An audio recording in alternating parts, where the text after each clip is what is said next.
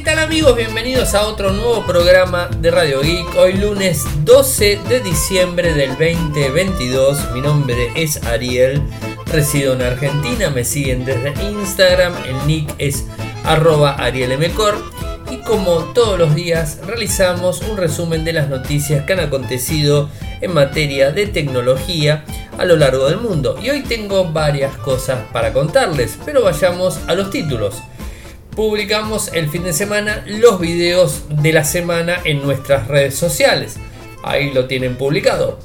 Eh, Elon Musk confirmó que el límite de caracteres de Twitter va a aumentar a 4.000 caracteres. Eh, Twitter está poniendo em, comillas eh, para poder ampliar lo que sería la información en algunos países. Hay algunas marcas de smartphone que están eh, teniendo más ventas en Latinoamérica y vamos a hacer un, poquito un resumen en donde les podamos contar algo de números. Se filtró las especificaciones técnicas del próximo Samsung Galaxy S23 Ultra. Por el otro lado, Binance en el ojo de la tormenta. Sí, lo están eh, siguiendo desde Estados Unidos eh, y las cosas se están poniendo bastante, bastante eh, graves. Eh, y por supuesto voy a contarles algunos temas relacionados. Y por el otro lado tenemos que Google va a estar lanzando en mayo del 2023 su primer plegable. lo que sería el fall, famoso fall de la gente de Google. El ex director ejecutivo de FTX, Sam Bankman-Fried, fue arrestado en Bahamas, esto hace muy poquitito. Se confirmó que Twitter Blue eh, va a tener un precio, cuánto va a ser el precio, cuáles van a ser las características, ahora se los voy a estar contando. Y por el otro lado, el fin de semana, el día viernes, puntualmente, subí el review completo del el smartphone Motorola H30 Neo. Así que bueno, estas son todas las noticias que tengo para contarles. Eh, y ahora desarrollemos un poco cada una de ellas. Eh, a ver, lo de Twitter es como una gran explosión desde que nuestro amigo Elon Musk eh, compró Twitter. se generó toda una historia alrededor de esto bastante grande. Eh, el tema de las cuentas, las cuentas falsas, eh, el tema de Twitter Blue, creo que esto fue lo que más resonó en todos lados. Eh, esa, esa autenticación doble que le cargaba como cuentas oficiales, que lo sacó en un momento, lo activó en otro, que Twitter Blue iba a costar 20 dólares al mes eh, y bueno, un montón de, relación eh, eh, hacia ese, ese punto específico. La realidad es que hoy se confirmó. pero antes que nada quiero decirles algo, o mejor dicho, recordarles algo que el mismísimo Elon Musk lo dijo hace muy poquito, creo que 10 o 15 días en su cuenta oficial de Twitter. Vieron que Elon Musk le encanta eh, poner toda la información en Twitter. Obviamente él es dueño de Twitter, pero esto ya lo hacía desde antes. ¿Y qué es lo que dijo? Eh, cuando hizo ese movimiento extraño eh, en tanto a la doble check o, doble sistema de, de verificación de cuenta, que apareció por un par de horas y que después se quitó completamente. Bueno, ¿qué es lo que dijo Elon Musk eh, en, ese momento? Es que Twitter ahora iba a ser una empresa eh, que se iba a mover muchísimo y que de alguna forma dio a entender que iba a ser algo así como prueba y error de determinadas funciones y que si la función no servía, la iba a sacar de forma inmediata. Eh, de esta forma lo que quiso decir es que, o dio a entender, mejor dicho, es que si se le pasa por la cabeza una imagen, una, una idea loca, la va a implementar. Si funciona, la deja. Si no funciona, la saca. Que es lo que hizo con ese sistema de doble check. Con lo cual a mí me tiene un, poco ahí, ¿no? porque desde el fin de semana se estuvo hablando de la del regreso de Twitter Blue. se estaba, digamos, barajando algunos valores con diferencia en el caso de iOS y con diferencia en el caso de web. Es decir, si eh, accedes a Twitter Blue desde un iPhone o un iPad, vas a tener un valor y si lo haces vía web, otro. Por supuesto, desde un iPhone o desde un iPad vas a poder ingresar a Twitter Blue desde Safari, o sea que tampoco sería tan complicada la situación y no tener que pagar una diferencia por estar usando la aplicación en iOS. Se hace una, eh, una gran diferencia entre Twitter Blue en iOS y Twitter Blue en la web. Eh, hoy se confirmó, o sea, los valores de, esto. Eh, y el que tenga Twitter Blue va a poder cargar videos de 1080p. También van a recibir la marca de verificación azul.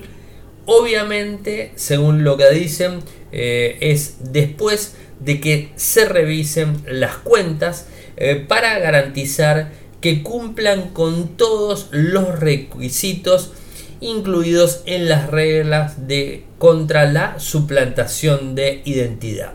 Las cuentas que infrinjan estas reglas eh, se va a suspender, el, digamos, la, calculo que se va a suspender la misma y además se le va a hacer el reembolso del valor. ¿Cuánto cuesta Twitter Blue a nivel mundial y en los países que están activos? Que ahora se los voy a contar. Está costando 8 dólares al mes. Y esto sería eh, Twitter Blue en la web. Pero para el que tiene iOS y quiere utilizar la aplicación, le va a estar costando 11 dólares. Esto es lo que está diciendo. Eh, por supuesto, Twitter eh, Blue es compatible, esto es información oficial, tanto en iOS, en Android y web.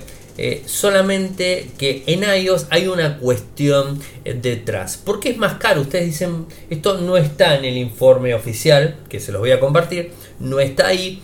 ¿Por qué es más caro en iOS que en web? porque no se olviden que Apple les cobra a cualquier proveedor, se nota que habrán llegado a un acuerdo entre Cook y Elon Musk eh, por el tema de los, de los cobros, recuerden que se le cobra un 30% eh, del valor de cada venta que se haga, Twitter Blue es una venta, y como Apple todas las ventas las hace bajo su mismo paraguas, entonces lo que hace Twitter es levantar ese valor y esos, ese 30% que lo pague el usuario, por supuesto. Es lo que evidentemente han decidido. Esto, mm, vuelvo a repetir, no es oficial de Twitter, pero es lo que se entiende, lo que entendemos y lo que aparentemente está sucediendo. Y es, un tema económico, no hay ningún tipo de, de opción. ¿En dónde va a estar disponible? en primera instancia, por supuesto, en Estados Unidos, en Canadá, Australia, Nueva Zelanda y el Reino Unido. De a poco van a ir eh, implementando este, este, este sistema de Twitter Blue en otras partes del mundo.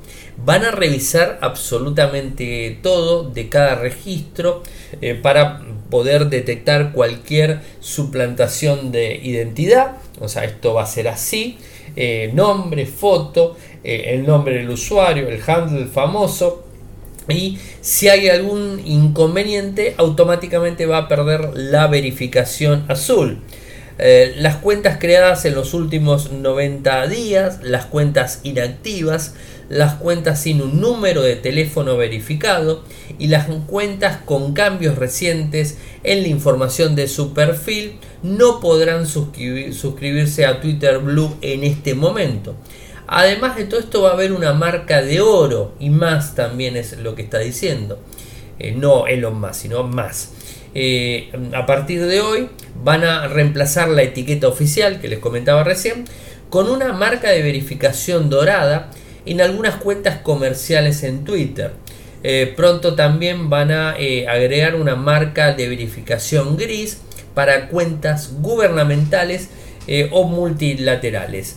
Eh, se puede obtener más información en Twitter. Les paso el enlace eh, para que ustedes puedan ver eh, toda la data. Esto es lo que se viene hablando fuerte el fin de semana y hoy se terminó de confirmar esta tarde.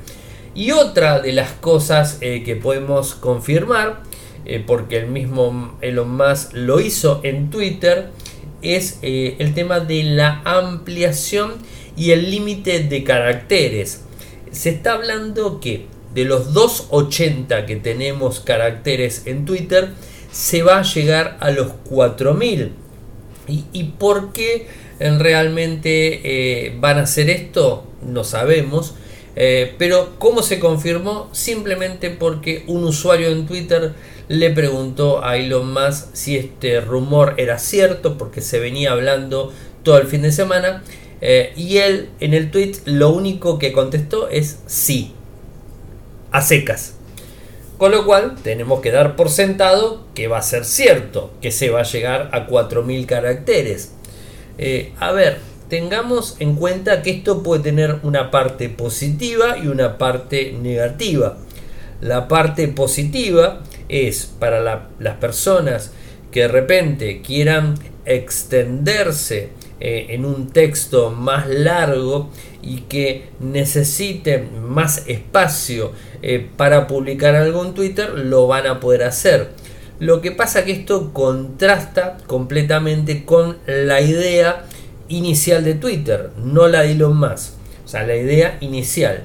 ¿Y cuál era la idea inicial de Twitter? Es hacerlo, eh, digamos, este, un sistema de microblogging, en donde vos tenías que poner en una, en una cantidad limitada de caracteres una idea formada, un enlace, eh, una imagen, un video, una encuesta, ¿por qué no? Eh, y que seas lo más sintético posible. Si te querías extender, abrías un hilo de conversación y ahí ibas tirando los determinados tweets eh, que eso iban conformando un relato, por ejemplo, ¿no? O sea, lo que vendría a ser eh, una nota en un blog dividido en, microblogs, ¿no? Eh, ¿Qué es lo que quiere hacer ahora y lo más Es directamente hacerlo en formato blog, en donde puedas ingresar 4000 caracteres. para que tengan idea, 4000 caracteres es una nota eh, normal de lo que podríamos encontrar en cualquier blog de tecnología, por ejemplo en Infocertec, y de hecho me animo a decir que estoy en la mitad, no hice cuentas a ver cuánto se escribe, cuánto no se escribe, eh, pero podés desarrollar un, digamos este, un artículo completamente en Twitter en 4000 caracteres sin ningún tipo de inconvenientes, lo podés llegar a hacer. Creo que para algunas personas le va a ser muy útil. ¿Para cuáles personas? Y bueno, por ejemplo, podría llegar a ser una persona que en su momento tenía un blog y que ahora no lo quiere tener más. Bueno, en Twitter puede lograr tener un blog porque puede poner directamente la noticia completa. A ver, eh, eh, por ejemplo, eh, para hacerles este, un poco más didácticos, cuando a la mañana temprano me entero de que Elon Musk había hablado de los 4.000 caracteres, eh, yo puse, eh, digamos, eh, el adelanto, ese rumor que se venía hablando, lo tiré y lo tiré en menos de 280 caracteres. Y entonces, ¿qué es lo que me brindó? O sea, me brindó poder poner una información cortita. No pude ampliar demasiado en el tema. Eh, sí lo podría haber hecho en Telegram, porque Telegram me permite hacerlo más extenso, eh, pero no en Twitter. Eh, si por ejemplo quisiera haber puesto todo este análisis, escribir todo este análisis que estoy escribiendo, que estoy contándoles ahora, lo podría haber escrito tranquilamente los 4000 caracteres. Entonces ahí empieza un poco a, a complicar la coexistencia de sitios web eh, con, eh, con Twitter. ¿Y por qué digo esto? Muchas veces ustedes vieron, de hecho en Infocertec lo hacemos, que pongo una nota eh, y lo envío a Twitter y ¿qué es lo que ingresa en la nota? Ingresa el título, un epígrafe chiquitito, un textito chiquitito, la imagen y el enlace. Ustedes hacen clic en el enlace y de Twitter se van al sitio a Infocertec. Está bien, pero imagínense eh, que yo tranquilamente elimino Infocertec y me quedo solamente con eh, Ariel Mcor, que es mi nick también en Twitter. Puedo tranquilamente poner la nota que iba a poner en, Infocertec, la puedo volcar a Twitter o la puedo espejar en Twitter. Puedo poner la misma nota eh, en Twitter con algunas imágenes, con algún video.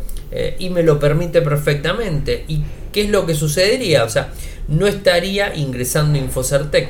Esto eh, a lo que serían los sitios web eh, más desarrollados. Eh, imagínense también eh, sitios de grandes medios, portales de grandes medios, donde en 4.000 caracteres vos podés poner una nota tranquilamente de un sitio de aquí de Argentina, de cualquiera de los tres sitios más grandes del país eh, sitios digamos, de información en general, lo podés volcar a Twitter. ¿Y para qué voy a entrar al sitio si lo puedo leer en Twitter? Entonces me parece que Elon Musk lo que está haciendo es querer sacarle, a ver, opinión personal, va de vuelta, o especulación personal, querer sacarle poder a los sitios web y traérselos para, para Twitter.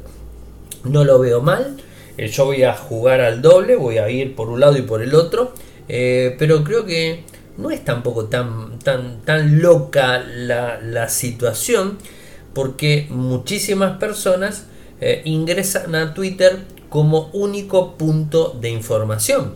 Y de hecho muchos lo hacen y encontrás información más rápida en Twitter eh, que en los portales de noticias. Esto creo que ya todos lo sabemos, no importa dónde me estén escuchando, yo creo que en todos los países debe ser igual. Aquí en Argentina, al menos en Twitter, vos te enterás antes de que los medios oficiales armen la nota.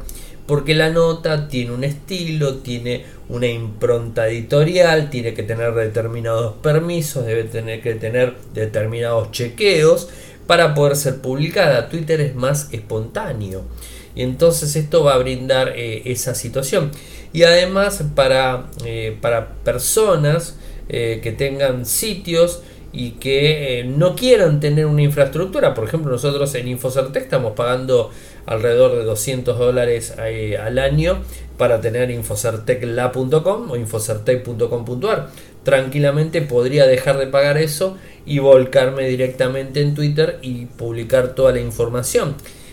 y realmente tengo un flujo bastante aceptable de usuarios que a su vez si Twitter esto eh, avanza, si, Twitter empieza a meter mucho contenido dentro de, la red, eh, va a lograr que muchas personas empiecen a volcarse a Twitter que quizás antes no se volcaban y que eh, accedían a los sitios. A mí me pasa muchas veces en personas grandes, por ejemplo, que les envío un enlace de Twitter y digo, mira lo que salió en Twitter y la persona me dice, eh, Ariel no tengo Twitter.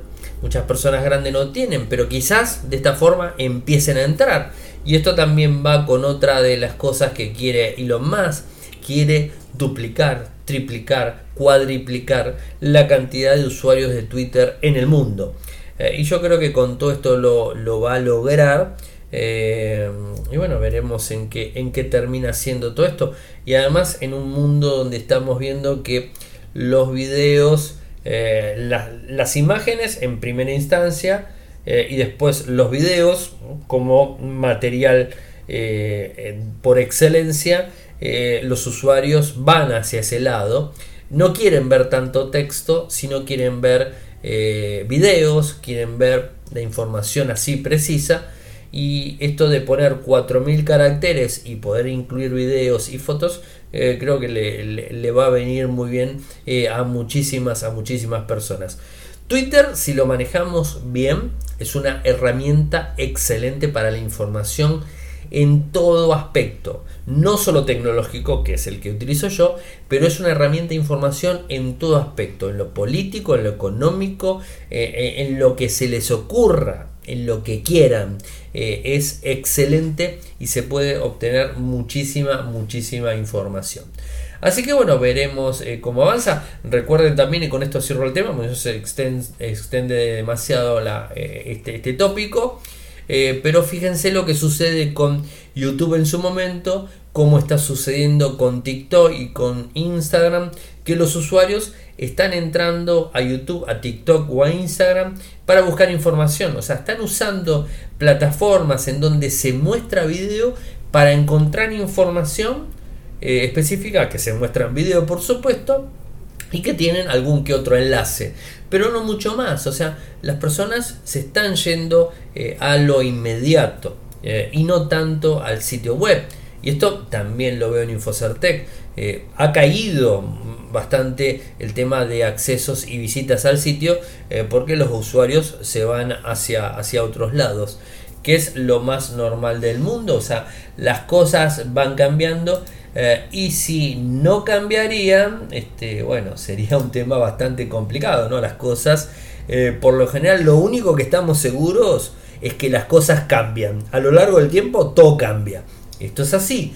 Eh, y cambió con la internet, cambió con, con todo. y bueno, va a seguir cambiando en todo momento. Y bueno, quizás esto sea una de las cosas. Y una de las cosas que anunciaron y que no lo hicieron en, varias partes del mundo, de hecho en España ya están disponibles, las famosas comillas en donde en un mismo tweet vos podés ampliar información, eh, como eh, por ejemplo poder poner información adicional con un texto o un comentario de un tweet específico, ¿no? Esto es lo que, lo que están queriendo hacer. No está disponible en todo el mundo puede traer bastante controversia eh, porque vendría a ser algo así como una especie de eh, Twitter colaborativo al mejor estilo Wikipedia podríamos decir en donde se puede depurar el contenido de los comentarios y quizás yo si dije por decir algo eh, algo que tenga que ver con, con un dispositivo X y hay una persona en otra parte del mundo que dice, no, mira, eso no es así o por tal o cual cosa, entre comillas puede estar comentando. Eh, esto me parece interesante y veremos cuando eh, empiece a impactar eh, en todo el mundo, porque hasta el momento solamente está impactando en algunos países y entre ellos es España. Y una noticia que me llamó mucho la atención, y esto tiene que ver con un estudio eh, publicado por la gente de Counterpoint Research, y en donde habla de el dominio de los fabricantes de smartphones en Latinoamérica. Em, y esto, la verdad que me llama bastante la, atención, eh, porque, bueno, en primer lugar, eh, la, la, posición de liderazgo en este, en este mercado es de Samsung y por bastante margen. Estamos hablando que tiene una cuota de mercado en Latinoamérica, estoy hablando, o sea, no, en Argentina específicamente, en Latinoamérica. En Latinoamérica está teniendo una cuota de mercado del 40%, o sea, un valor bastante alto. Eh, en el caso de Motorola, que lo está siguiendo, estamos hablando de un 22%. Y en el caso de Xiaomi, eh, porque bueno, tiene algunas restricciones en cuanto eh, productos y, algunas cuestiones, está en un 13% de cuota de mercado, que no es para nada poco. O sea, sí, está bien, está por debajo de Motorola, pero tampoco tan abajo, o sea, hasta menos de la mitad. Así que le viene pisando un poco los talones.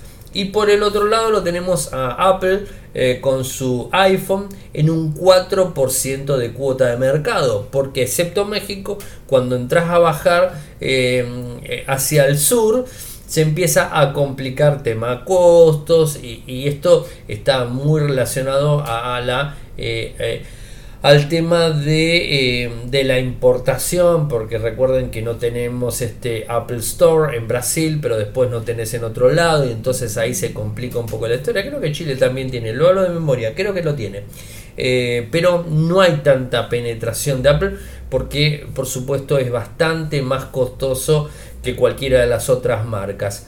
Motorola parece que tuvo una caída de un 6% en Latinoamérica, vuelvo a destacar, Eh, y esto tiene que ver con problemas de stock en dispositivos de gama media y gama de entrada.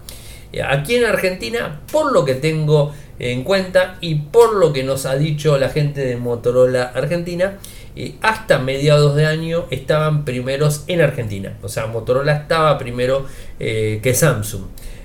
por una cuestión de costo, ¿no? Esto es más que nada esa cuestión. Lo que pasa que hay un montón de cuestiones relacionadas eh, que están complicando bastante al país y tiene que ver con la producción, entre comillas, en Tierra del Fuego, está empezando a complicar un poco eh, la situación. Como les dije y como les prometí, el día jueves, eh, si bien no fue un feriado internacional, quiero aclararlo y pedir disculpas, porque yo dije el feriado del Día de la Virgen, bueno, en Argentina, en México y España seguramente que no hay problema, lo saben y es un feriado creo que en esos tres países. Eh, pero por supuesto el feriado del 8 de diciembre es un feriado más bien de la religión católica y aquí en Argentina la religión oficial es católica, pero en Uruguay no, o sea, son laicos, en Estados Unidos tampoco.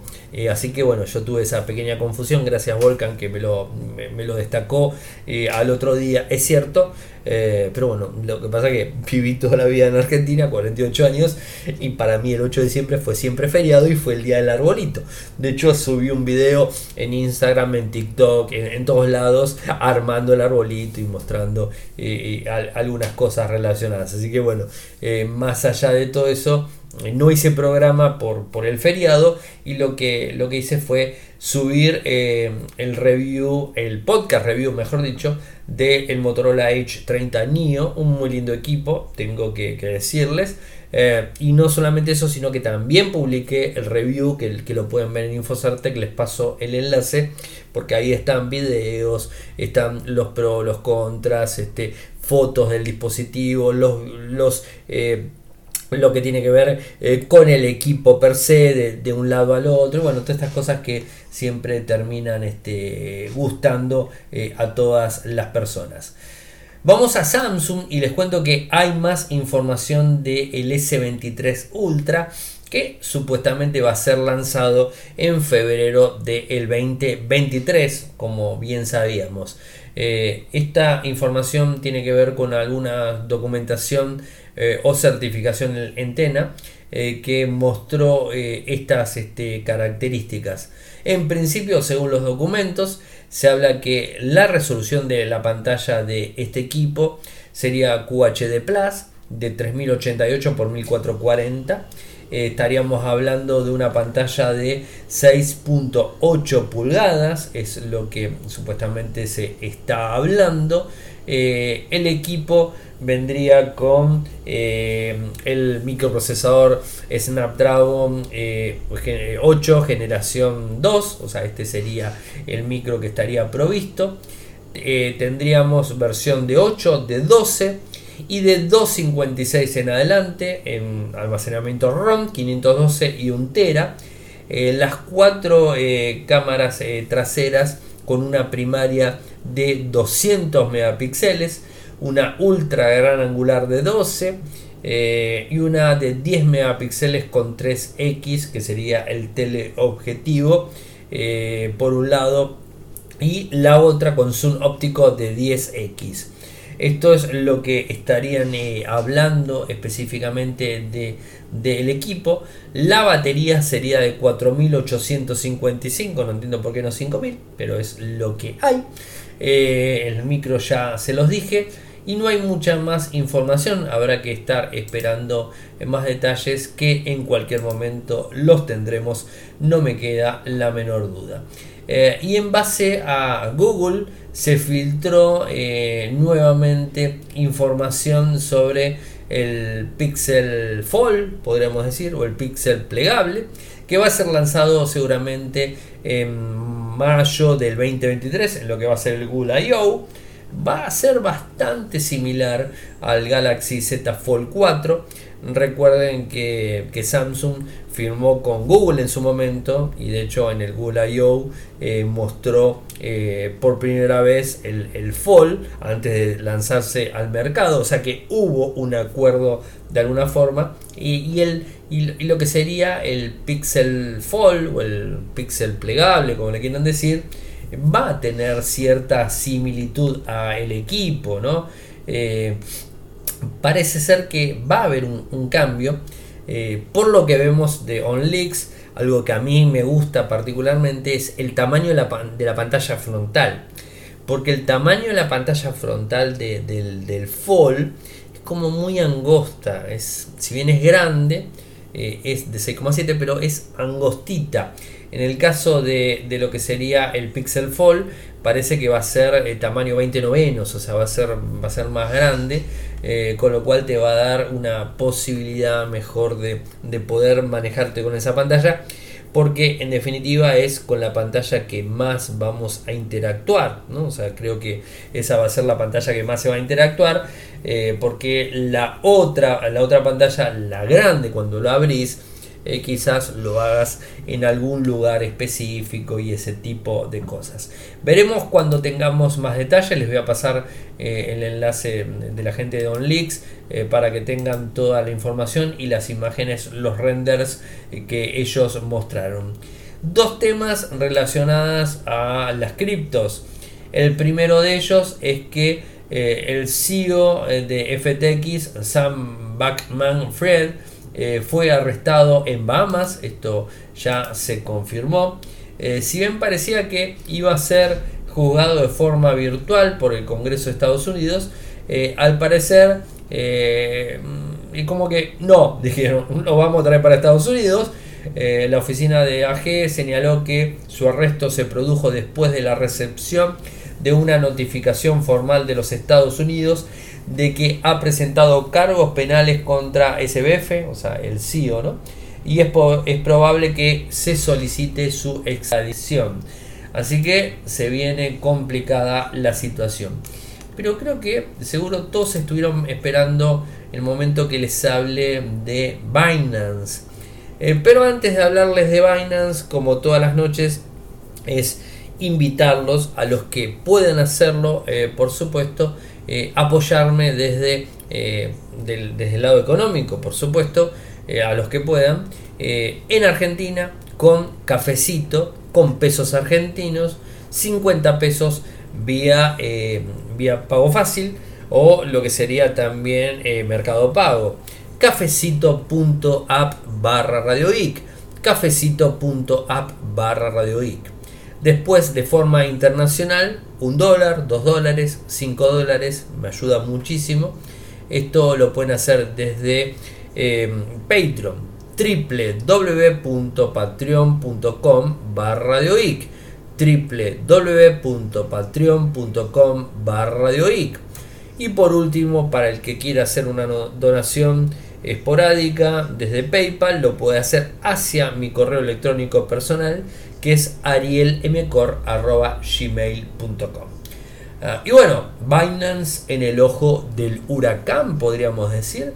Está complicado Binance. Recordemos que el principal exchange cripto del mundo, espero no equivocarme, ustedes saben que no soy eh, experto en criptos ni en blockchain, eh, pero creo que Binance es de la más más potable que podríamos decir, a la que más se le confiaba, la que más dinero movía o mueve. Eh, de esto creo que es así, es el principal, eh, es el principal, eh, digamos, este, moneda, no, perdón, moneda no, es el principal exchange, perdón, disculpen. Pero parece que no está todo, todo muy bien. y de hecho, Chang Pensao eh, quiso transmitir transparencia a los inversores después del el colapso de FTX. Algo que golpeó a las criptos de forma muy abrupta.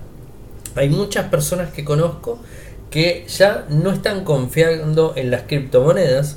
Por estos momentos yo, o sea, no quiero que copien simplemente digo mi opinión. Estoy confiando hasta cierto punto, eh, pero realmente ha golpeado bastante.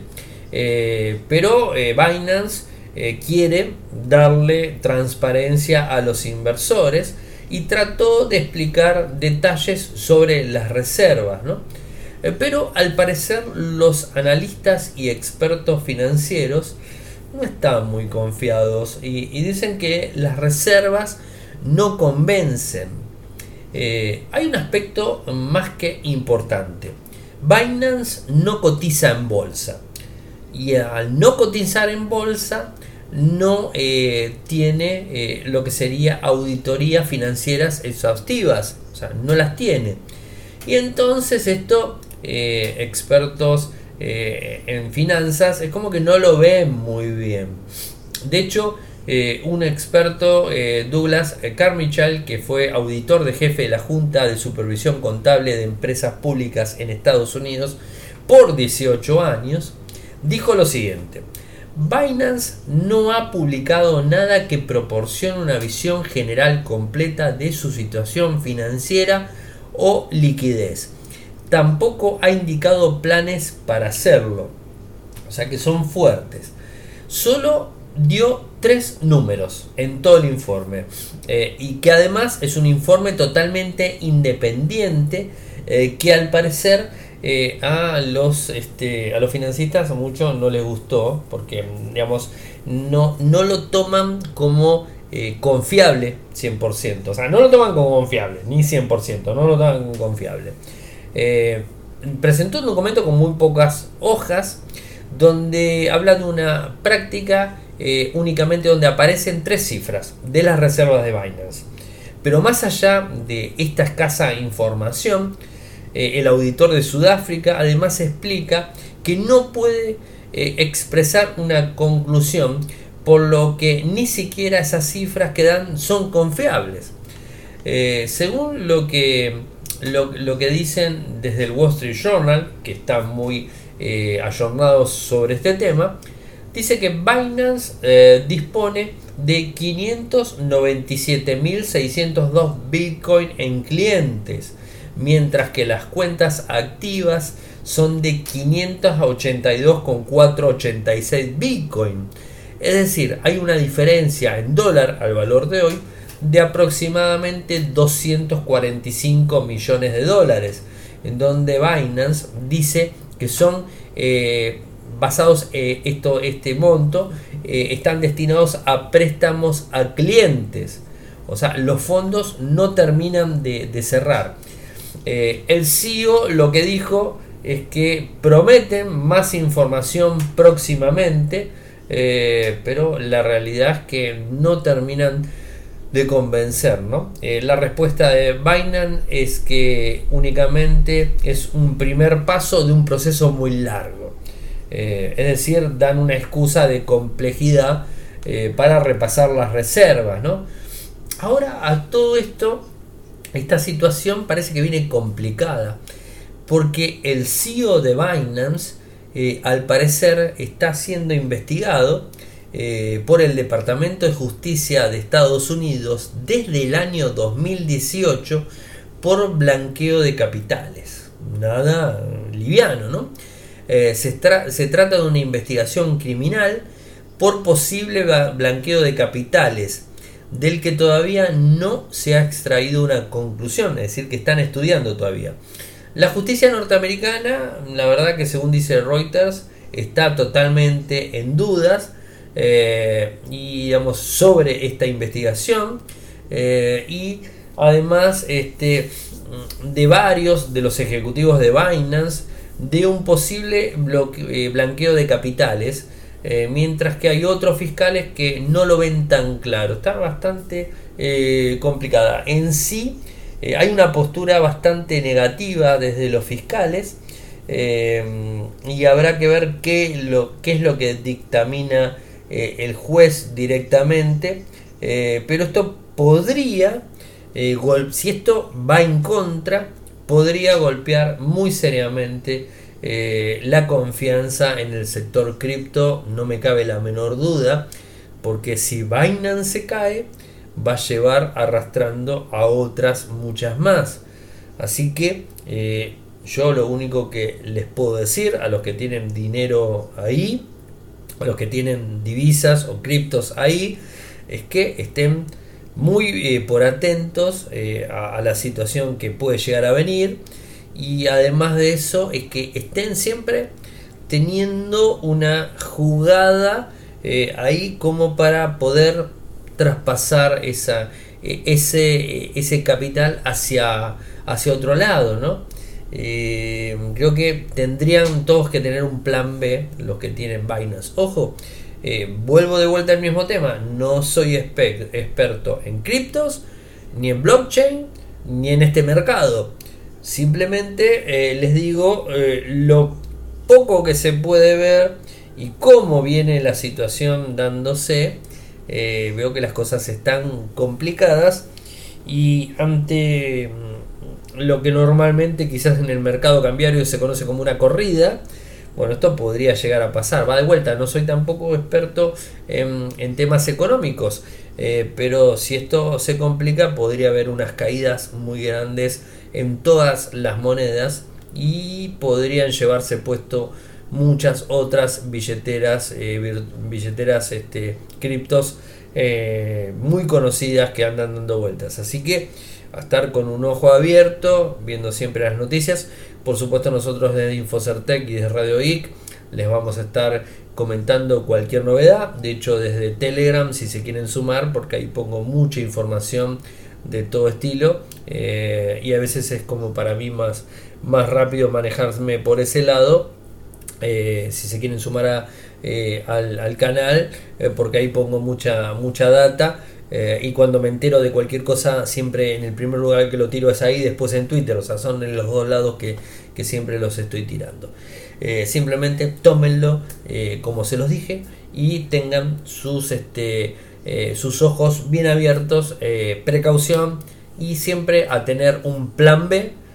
para no perder todo en dinero como pasó con FTX. Eso es lo importante. Recuerden lo que pasó con FTX eh, o recuerden lo que pasó con Luna Terra. Así que bueno, recuerden ese tipo de cosas eh, y ustedes sepan qué es lo que quieren hacer eh, para tratar de, de, mantener sus, sus ahorros o sus inversiones o lo que fuera. Gente, saben que pueden seguirme desde Twitter, mi nick arroba arielmcor. Em, en lo que sería Instagram, arroba arielmcor. En TikTok nunca lo digo, pero también es arielmcor. En Instagram nuestro canal es Radio y Podcast, lo encuentran, se suman sin problemas. Eh, en nuestro canal en YouTube, youtube.com barra Infocertec. Nuestro sitio web en Argentina, infocertec.com.ar. En Latinoamérica, infocertecla.com. Muchas gracias por escucharme, buena semana y nos estamos reencontrando mañana. Chau chau.